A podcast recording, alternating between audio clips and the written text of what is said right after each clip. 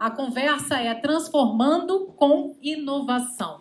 Eu convido primeiro a empresária Renata Cortopassi, arquiteta, criadora do estúdio Cortopassi, que desenvolve projetos instagramáveis para empresas criativas. Acreditem, ela tem apenas 26 anos. Ela já desenvolveu cerca de 100 projetos na área. Eu queria começar perguntando, assim, pedindo para vocês falarem um pouquinho do negócio de vocês, rapidamente, o que, que é o negócio de vocês e como vocês chegaram a essa empresa, como é que vocês decidiram montar esse negócio. Começando com a Renata. Olá, boa noite a todas. É, para mim é uma honra estar aqui e contar um pouquinho do meu negócio para vocês. É, o meu escritório tem só três anos, a gente está indo para quatro anos, já fizemos mais de 100 projetos. É, e a gente trabalha com arquitetura instagramável para empresas. Então, nosso objetivo é pegar um, uma padaria que ficava esquecida na esquina e transformar num point. Como é que a gente faz isso? Através da arquitetura instagramável. Então, a gente pega um negócio tradicional e transforma num negócio criativo através de uma arquitetura bem cenográfica, bem atraente, que chama a atenção de quem está passando na rua e atrai as pessoas, porque, na verdade, é, agora, na pandemia, provou que a gente praticamente não precisa mais sair de casa, né? Então, o nosso objetivo é fazer as pessoas quererem sair de casa para frequentar o seu negócio. E a porta de entrada são as fotos, é a arquitetura. E aí, depois que ele decide sair de casa, ele vai viver a experiência do cliente. A gente pensa tudo nisso também tinha que ser gente jovem para desenvolver um projeto como esse, né? Com certeza absoluta. E como é que você chegou a essa ideia? Como é que a ideia surgiu? É, eu, como todo mundo, eu comecei fazendo todo tipo de projeto, né? E aí eu, eu sou muito prática, muito objetiva e muito ansiosa. Então, os projetos residenciais eram muito demorados, né? Às vezes, quem já projetou casa, apartamento, sabe que às vezes dura mais de um ano o projeto, né? E aí aquilo ia me cansando um pouco. E quando eu tive a minha primeira experiência com comércio, eu fiz um, uma imobiliária, depois eu fiz um restaurante, o, o Noah, que fica na Asa Sul, não sei se alguém já foi lá. E aí eu amei aquilo, eu amei a agilidade, eu amei a criatividade, que eu podia, sei lá, pendurar uma bicicleta no teto e fazer uma parede colorida, e essa liberdade o residencial não te dá, né? Então eu fui me apaixonando por aquilo. Aí quanto mais comércio eu pegava, mais eu amava aquilo. E aí a gente é, entrou muito forte no Instagram desde sempre, então foi a combinação dos dois e deu super certo. Eu adoro marketing, então é, a nossa ideia é realmente estimular o marketing do negócio através da arquitetura. Sensacional. Eu queria saber de vocês três como é que foi que a inovação entrou né, no negócio de vocês. A, eu acho que o negócio da Renata é inovação em forma de negócio, né? Mas o negócio de vocês também tem inovação e a inovação foi fundamental para que eles se destacassem, né? Para vocês estarem aqui hoje compartilhando isso com a gente e dividindo isso com o público. Como é que foi que a inovação entrou? É, no meu caso, foi um processo bem orgânico, assim. Eu meio que realizei que eu já estava fazendo aquilo, sabe?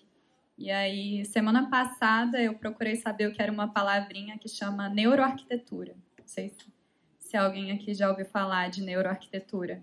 E aí eu realizei que eu estava fazendo isso, né? Que também é um, um processo de inovação. Então, a neuroarquitetura é você juntar os conhecimentos da neurociência no espaço. Então, na prática, você criar um espaço que vai influenciar as decisões das pessoas que frequentam aquele espaço. Então, a gente usa isso para aumentar as vendas.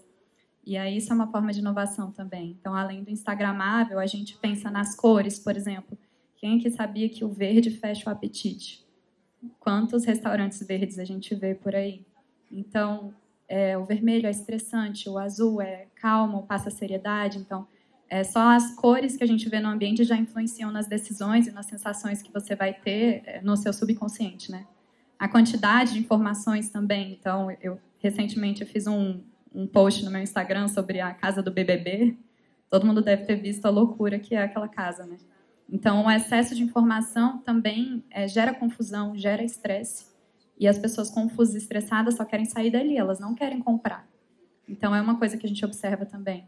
Além disso, é, a experiência de cinco sentidos que a gente sempre trabalha. Então, o aroma do ambiente, Eu recebi essa semana, quando eu comentei sobre isso no Instagram, uma seguidora falou para mim: Nossa, Renata, abriu uma padaria super linda na, minha, na, na esquina da minha casa e eles começaram a servir almoço. E aí ninguém mais quer comprar pão de queijo, salgadinho lá, porque só tem cheiro de almoço. Então, às vezes, até um aroma influencia Parece na um detalhe, mas não é um detalhe, né? Exato. Cheiro de desinfetante, né? Várias coisas assim é, o barulho, então um local muito barulhento. A gente sempre é, indica para os nossos clientes fazerem playlist personalizada, até porque às vezes o, o, próprio silêncio é agoniante, né? Então tudo isso. E a, a última coisa que eu acho fundamental é o paladar. Então ninguém compra com fome, ninguém compra com sono.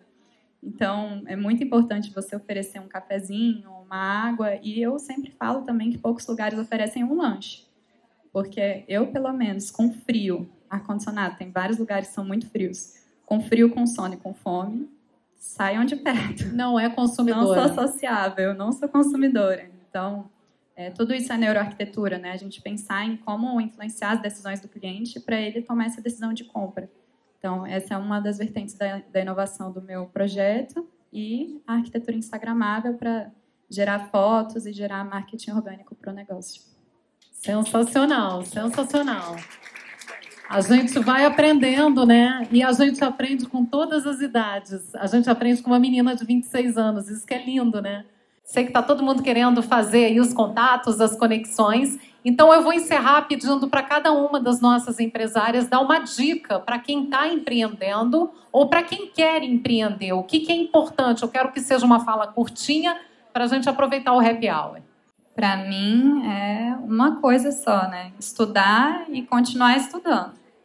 Porque eu só consegui é, formar e já funcionar muito rápido, porque antes de formar eu já tinha feito o plano de negócios que está no site do Sebrae, que é de graça. O plano de marketing está no site do Sebrae, é de graça. Tinha feito curso de empreendedorismo e aí eu fiz tudo isso antes de formar. Então, quando eu formei, já tinha uma máquina de vendas funcionando, já tinha lista de espera de cliente e por isso acelerou muito. Então eu acho que é sempre estudar muito sobre empreendedorismo, é, se atualizar em empreendedorismo e se atualizar também dentro do seu nicho, do seu mercado. Sebrae sempre super parceiro, né? Não tem jeito. Empretec, por exemplo, é um curso que eu acho que todo empreendedor tinha que fazer, né? Não podia passar sem, né? Eu participei agora do programa Ali do Sebrae também que me facilitou várias consultorias, inclusive acabei de refazer todo o branding da minha marca, todo custeado pelo Sebrae. Então, te abre muitas portas, é incrível. Fantástico, fantástico.